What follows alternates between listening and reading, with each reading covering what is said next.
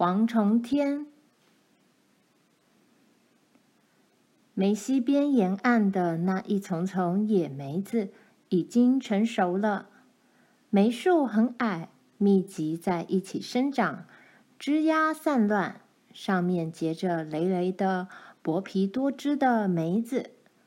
在梅树丛四周，空气香甜醉人，昆虫的翅膀嗡嗡作响。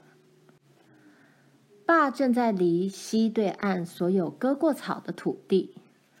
早晨太阳升起之前，当罗兰把斑斑赶到大灰石边去跟牛群会合的时候，皮皮和闪闪已经不在牛舍里了。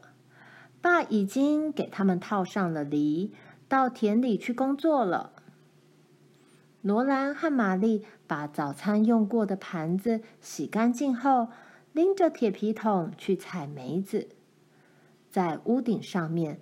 他们可以看到，爸正在犁田，牛、犁以及爸正沿着草原上一片弧形地面在缓缓移动。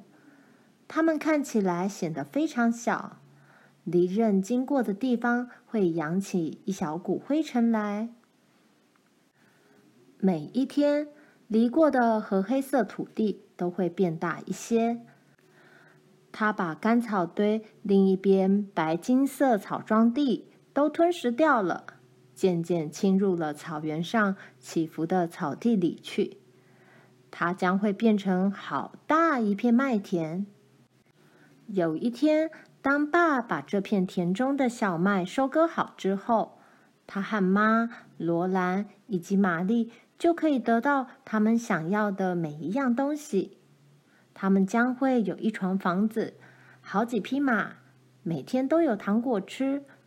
只要爸的小麦收成了，罗兰穿过高高的草，走到溪边的梅树丛里。他拎着铁皮桶前后摆动，遮阳帽挂在背后。地上的草现在已经变得枯黄了。罗兰的脚在草中拂过。好几只小蝗虫从草丛中蹦起来飞走，翅膀扑动时发出细碎的声音。玛丽跟在后面，沿着罗兰开出来的小路走，她的遮阳帽仍然戴在头上。他们走到一棵梅树前，把大桶放下。他们要先在小桶里装满梅子，再把小桶里的梅子。倒进大桶里，直到装满为止。然后，他们把大桶拎回到土洞的屋顶上。妈会在干净的草上铺着干净的布。罗兰和玛丽就把梅子倒在布上，让太阳把梅子晒干。等到冬天，他们就有梅干可以吃了。梅树的树荫很稀疏。阳光在头顶上的窄叶间闪烁，细小的枝桠被累累的梅子压得弯下来，在他们脚下的长草堆中，落下的梅子滚成一堆。有些梅子已经摔烂了，有些仍然圆滚滚的保持完整，有些已经裂开了，露出里面金黄多汁的果肉。梅子的裂口爬满了蜜蜂和大黄蜂，它们正在拼命吸吮果汁，吃得好高兴，不停地摆动着有一环环鳞片的尾巴。它们实在太忙太快乐了，以致于没有时间去蜇人。当罗兰用一片草叶去碰碰它们时，它们只是移开一步，仍然不停地吸食着香甜的梅汁。罗兰把所有完整的梅子都放进桶里，但是用指甲把停在梅子裂口的大黄蜂弹开，迅速将裂开的梅子塞进自己嘴里。梅子又甜又香，汁液饱满。大黄蜂很失望的在罗兰四周嗡嗡的飞舞，他们不知道他们的梅子到哪里去了。不过很快的。他们又挤进蜂堆里去吸另一颗梅子了。我敢说，你吃的梅子比你采的还多。”玛丽说：“我才没有呢。”罗兰反驳道：“我吃的每一颗梅子都是我采来的。”哼，你知道我是什么意思？玛丽很不高兴。人家在工作，你却在玩。然后罗兰很快把他的大桶装满，速度跟玛丽一样快。玛丽不高兴的原因是，她宁可缝补衣服或念书，也不喜欢采梅子。可是罗兰却最讨厌坐着不动，他喜欢采梅子。他喜欢摇树，你必须知道怎么去摇梅树。如果你摇得太用力了，把还没有成熟的青梅摇下来，它们就白白糟蹋了。如果你摇得太轻，你就没有办法摇下所有成熟的梅子。到了晚上，它们自己会掉下来，有些会摔烂，也一样被糟蹋了。